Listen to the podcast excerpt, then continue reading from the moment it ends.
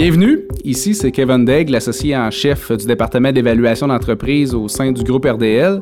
Je suis avec euh, mon collègue Samuel Cajolet, analyste euh, en finance corporative qui travaille fréquemment avec moi sur les mandats d'évaluation d'entreprise. Donc euh, bonjour Samuel. Bonjour, ça va bien? Oui, oui, merci.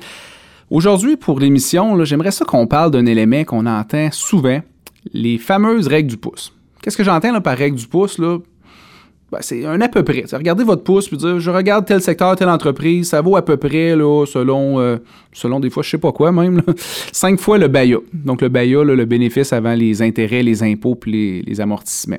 Je sais pas si tu en entends régulièrement toi Samuel des fameuses règles du pouce puis qu'est-ce que tu en penses? Ben, c'est certain qu'on l'entend souvent de la part de nos clients dans, dans les secteurs, les entrepreneurs en général se disent, OK, euh, j'ai par exemple un, comparable, c'est-à-dire un compétiteur qui s'est vendu à peu près un million, deux millions, par exemple, la compagnie. La mienne doit valoir à peu près ça parce que c'est mon compétiteur. C'est pas tout à fait vrai, cette règle-là, parce qu'il y a plusieurs éléments qu'on doit prendre en considération.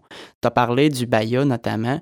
Le BAYA, c'est quoi? On l'a défini comme le bénéfice, mais c'est aussi les flux monétaires qu'on génère d'opérations d'une année à l'autre. Et c'est important de comprendre que ce, BAYA-là n'est pas le même d'une entreprise à l'autre et varie énormément en fonction de plusieurs éléments. Donc, qu'est-ce qu'il faut voir quand les gens nous arrivent avec des, des règles du pouce? Cinq fois le BAYA, qui, qui est en est un, qui est un multi type commun qu'on entend souvent. Prenons celui-là par exemple.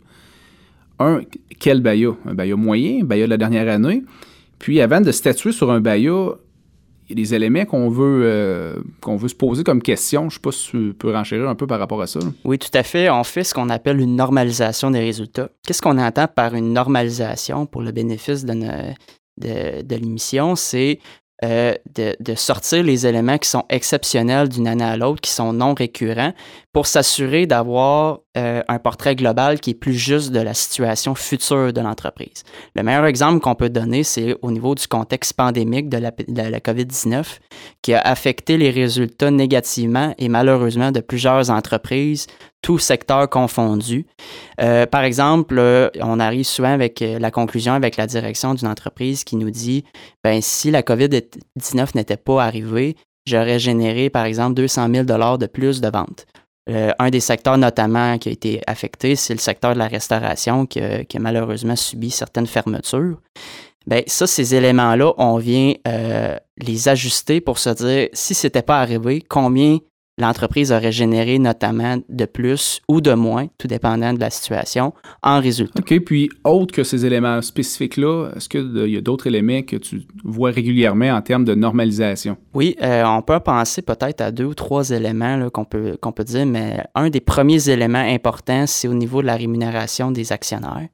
Plusieurs actionnaires font le choix de se verser des dividendes, notamment pour euh, ne pas euh, pour augmenter notamment la rentabilité de l'entreprise, parce qu'il faut comprendre que les salaires des dirigeants sont normalement reflétés dans les charges d'exploitation, c'est-à-dire qu'ils vont venir diminuer la rentabilité d'une entreprise.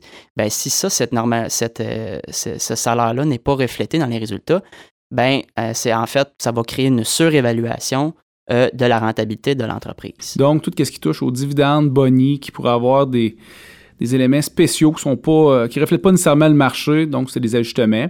Qu'est-ce que je vois aussi régulièrement, les loyers? Il faut savoir ce que les loyers qui peuvent être payés à d'autres sociétés qui, qui, appartiennent aux mêmes actionnaires sont-ils à juste valeur par rapport au marché? Donc, on a des ajustements.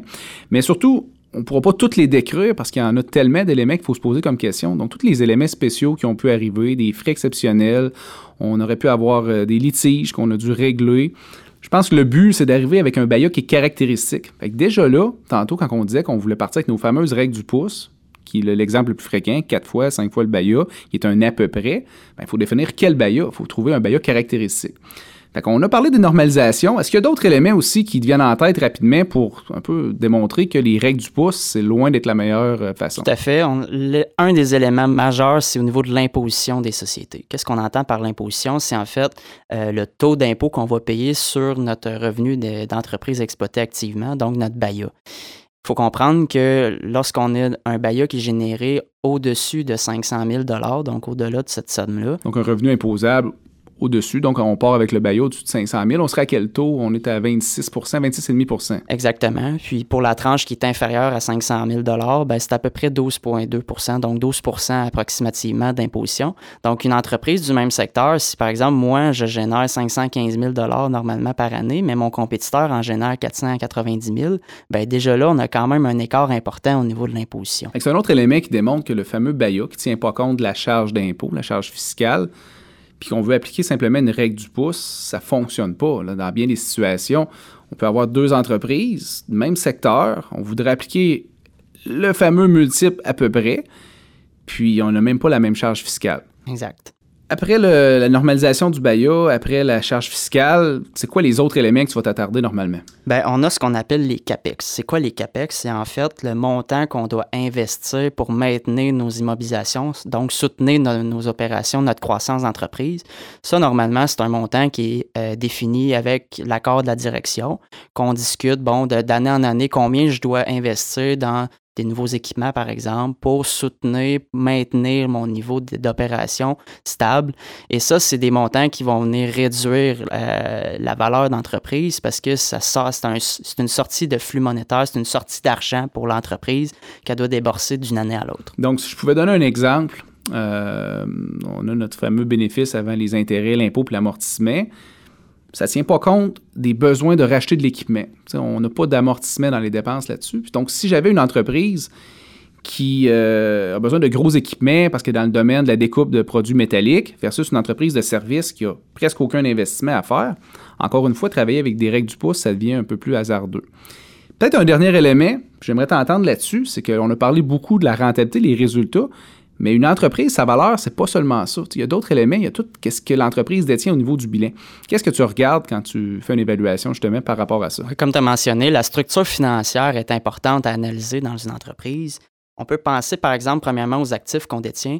Est-ce que tu en as parlé un petit peu euh, précédemment au niveau de nos immobilisations? Si par exemple, moi j'ai un, gros immeuble qui a une juste valeur marchande, c'est-à-dire une valeur au marché, la valeur que je peux le vendre à un autre acheteur qui est élevée par rapport à mon compétiteur, bien, ça a un impact positif au niveau de la valeur de l'entreprise.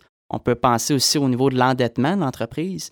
Une entreprise qui a beaucoup de dettes versus une entreprise qui en a presque pas, ça vient jouer sur la valeur de l'entreprise, ça vient jouer sur son risque aussi d'entreprise. Ça, c'est un très bon point que tu apportes là. C'est que si on veut simplement comparer deux entreprises sur une, un à peu près, une fameuse règle du pouce, quatre fois, cinq fois le BAYA, puis on ne s'est même pas posé la question à savoir est-ce que les niveaux d'endettement sont différents entre chacune des entreprises, ce qui est normalement le cas, bien là, on vient de tomber dans un piège.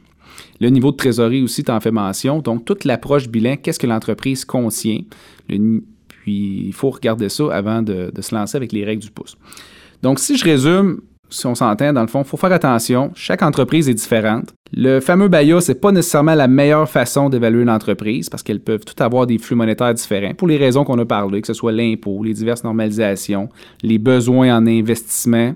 Donc, je pense qu'il faut faire attention. Puis qu'est-ce qu'on pourrait dire à, nos clients entrepreneurs euh, par rapport à ça avant de tomber dans les règles du pouce? Je pense que c'est de venir nous consulter, de venir nous asseoir avec nous, venir jaser. On va vous dire qu'est-ce qu'il faut faire attention, qu'est-ce qu'il faut regarder. Puis je pense qu'on va être en mesure de vous donner un, très bon coup de main. Exactement. On est là pour vous aider. Donc n'hésitez pas à faire appel à des professionnels chevronnés qui ont des bases de données aussi pour euh, bien évaluer votre entreprise, discuter avec nous.